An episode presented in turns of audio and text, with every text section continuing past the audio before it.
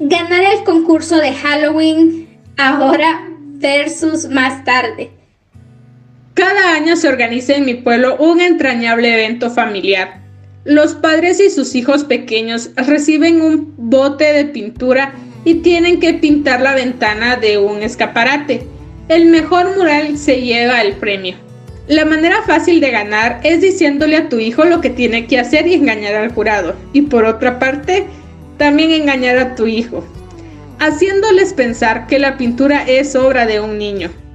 La manera fácil de conseguir que tu hijo pierda es quedándote sentado sin decir ni una sola palabra y sin pintar, y esperar que tu hijo coja el pincel y pinte algo. La manera fácil puede ser la mejor solución a corto plazo, pero sin duda a largo plazo no funciona.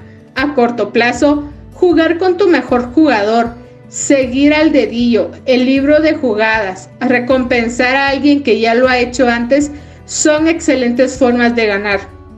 No obstante, a largo plazo te habrás limitado a enseñar la conformidad y a reprimir la iniciativa.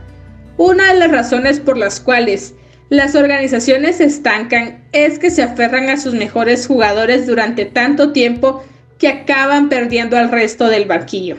En un mundo que está cambiando, un equipo sin fuerza es el banquillo y una mirada rígida en el partido siempre acabará perdiendo.